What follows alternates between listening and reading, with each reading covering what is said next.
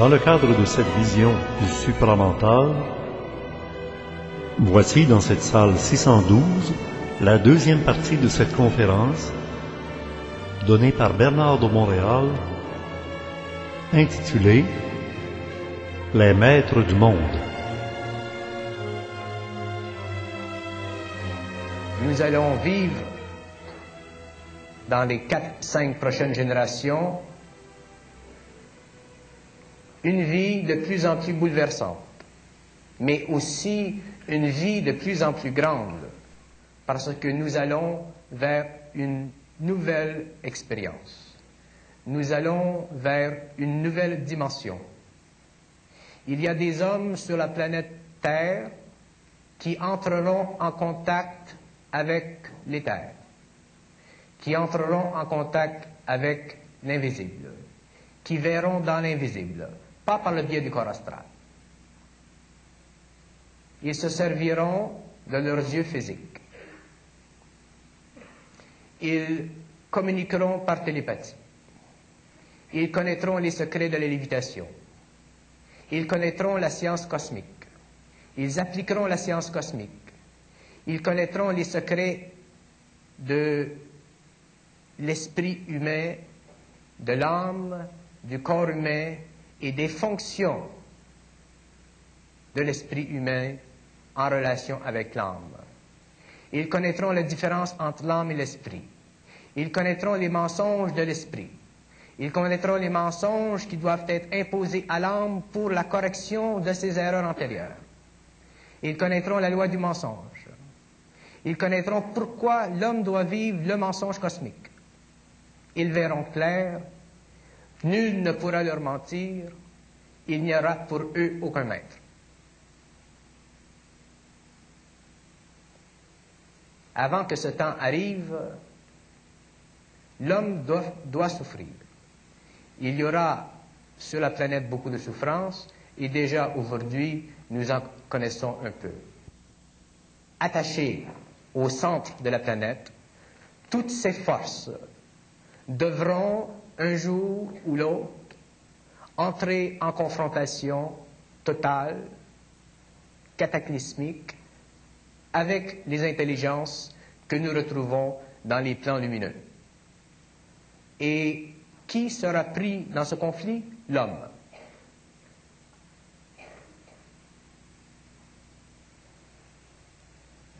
Beaucoup d'êtres sur la planète mourront. C'est normal. Beaucoup d'êtres survivront et beaucoup d'êtres seront enlevés de la planète pour une correction de leur vibration afin de revenir plus tard dans le XXe siècle sur le plan physique et travailler à l'évolution d'une nouvelle société. Et à l'intérieur de ce groupe, il y aura un autre groupe qui vivra simplement dans l'invisible et qui s'occupera de l'évolution de la sixième race de l'homme.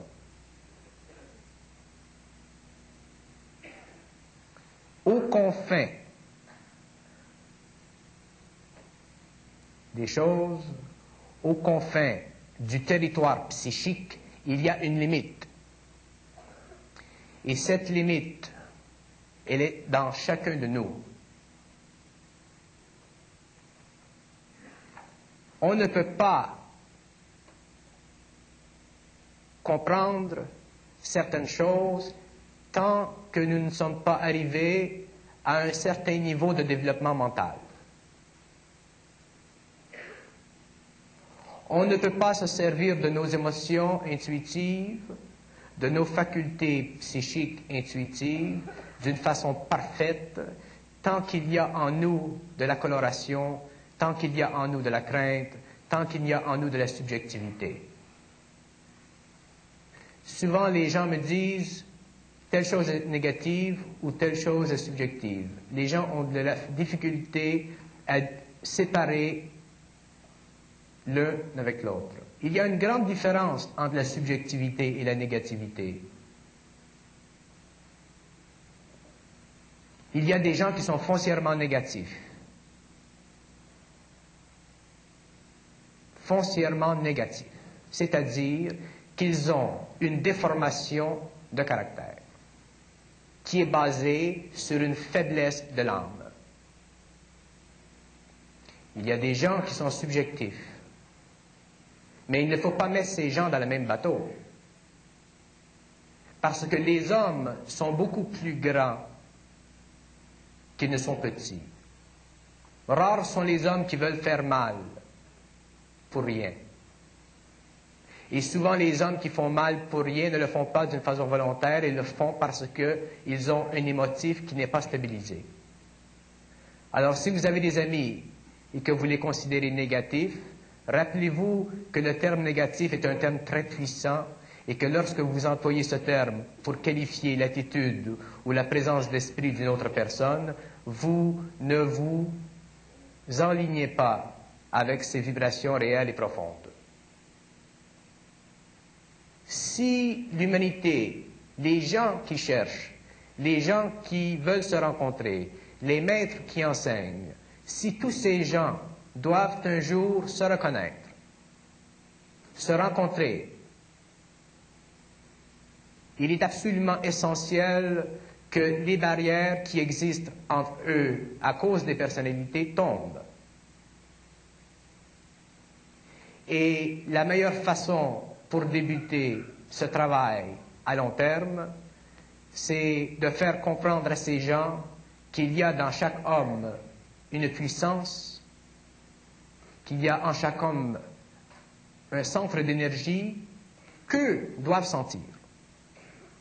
Que doivent sentir d'abord S'ils sentent ce centre d'énergie, cette pulsation, cette vibration, même si elle est colorée par la personnalité, le caractère, les, choses et les événements de la vie qui rendent terne le visage de la personnalité, ils doivent faire l'effort de voir plus loin, regarder derrière la carcasse et sentir la pulsation réelle de cet individu.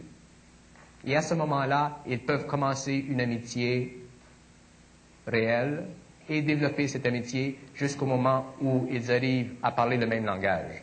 Et petit à petit, s'élever sur la vibration de l'intuition pour éventuellement en arriver à comprendre des choses qui ne se comprennent pas par l'intellect, c'est-à-dire des choses qui appartiennent au supramental et qui sont données à l'homme au fur et à mesure qu'il a mis de côté ses émotions subjectives humaines. Lorsque l'humanité aura atteint un certain développement dans cette direction, viendra un autre maître. Et ce maître rencontrera ces individus. Tout se fera d'une façon très rapide, tout se fera d'une façon synthétique, tout se fera d'une façon parfaite, et ces individus seront amenés en relation avec une conscience vibratoire quelque part sur la planète afin de devenir conscients d'une façon instantanée de la réalité qui se cache derrière le masque de la matière. Tout ce qui est à la disposition de l'homme, la religion, la politique, l'argent, la matière, tout est bon. C'est l'homme qui déforme les choses. Ce ne sont pas les choses qui déforment l'homme.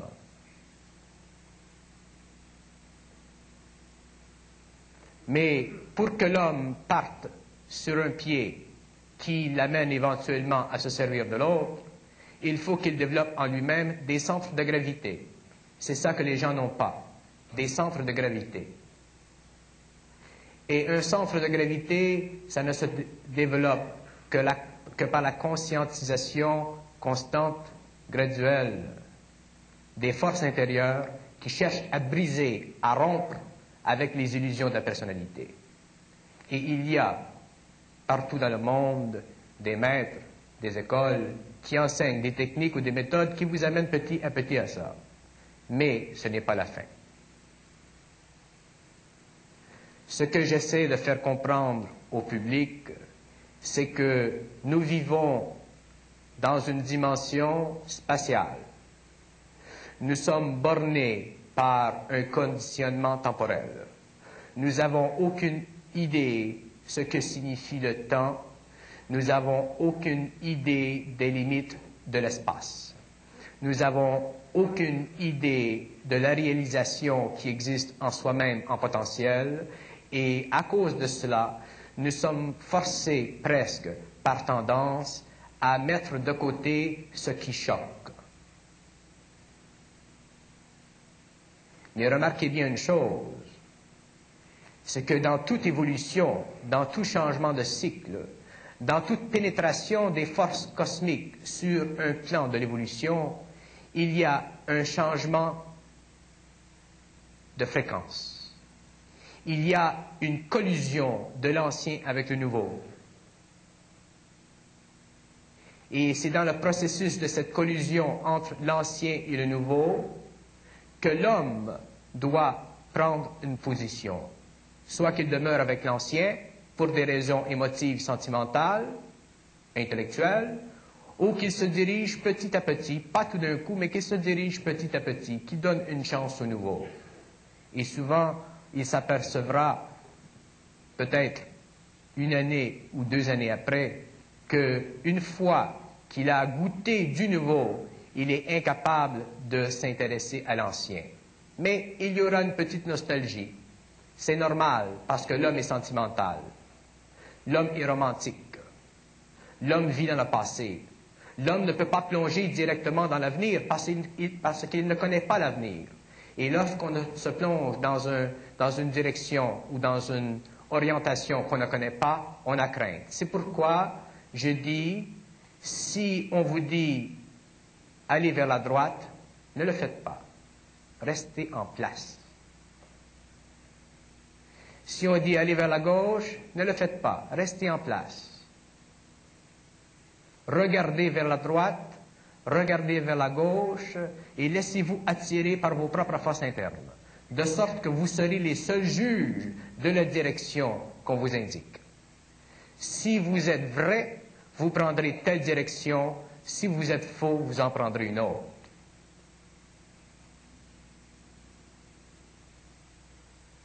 Aucun homme n'a le droit de juger un être humain. Ceux qui le font se rendent automatiquement incapables de dialoguer avec eux d'une façon parfaite. Tous les êtres humains ont plus ou moins une âme. Pas tous. Les êtres humains n'ont pas tous une âme développée. Il y a même des êtres humains qui n'ont pas d'âme du tout.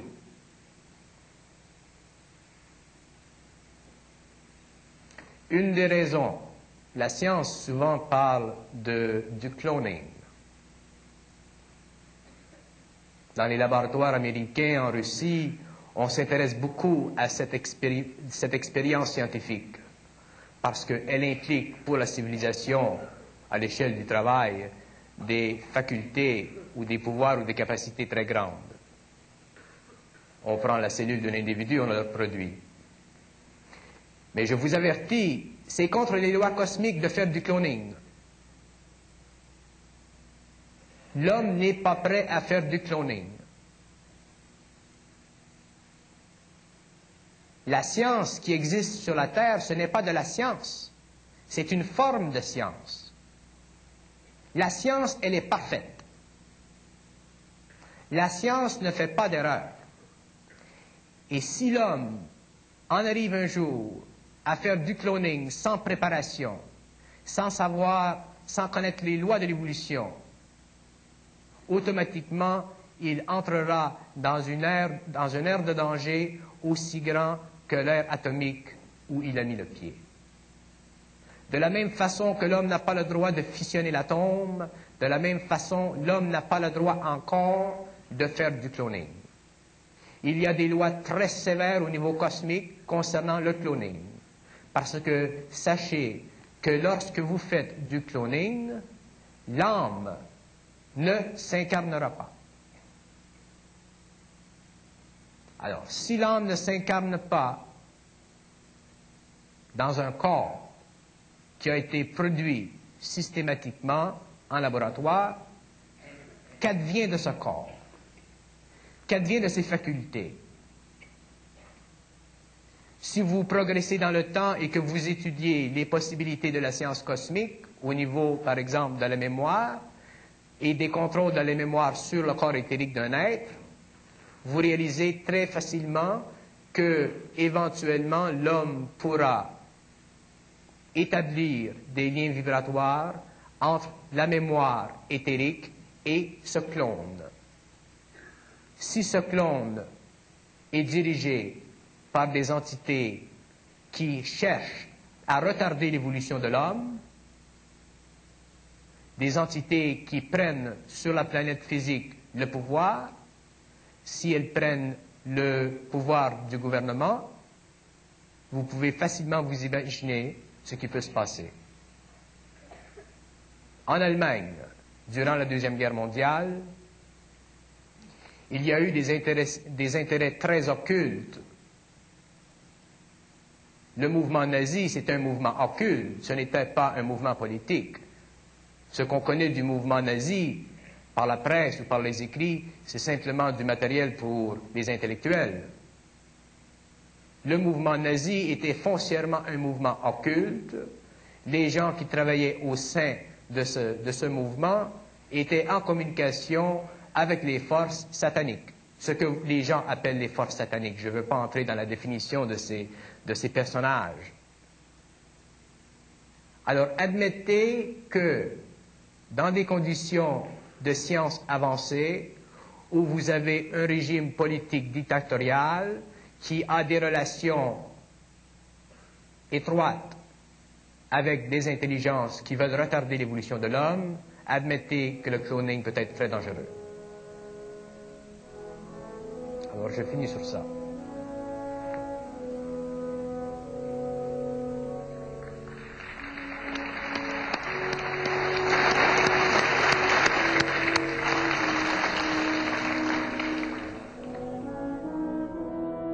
Après cette conférence, intitulée Les Maîtres du Monde, Bernard de Montréal a accepté de répondre aux questions du public, ce qui deviendra la troisième partie de ces capsules, disponible dans les salles 611 pour la première partie, 612 que nous venons de voir, et la prochaine salle, la 701, pour voir et entendre Bernard de Montréal répondre à cette période de questions pour la première fois de sa carrière publique. C'est un rendez-vous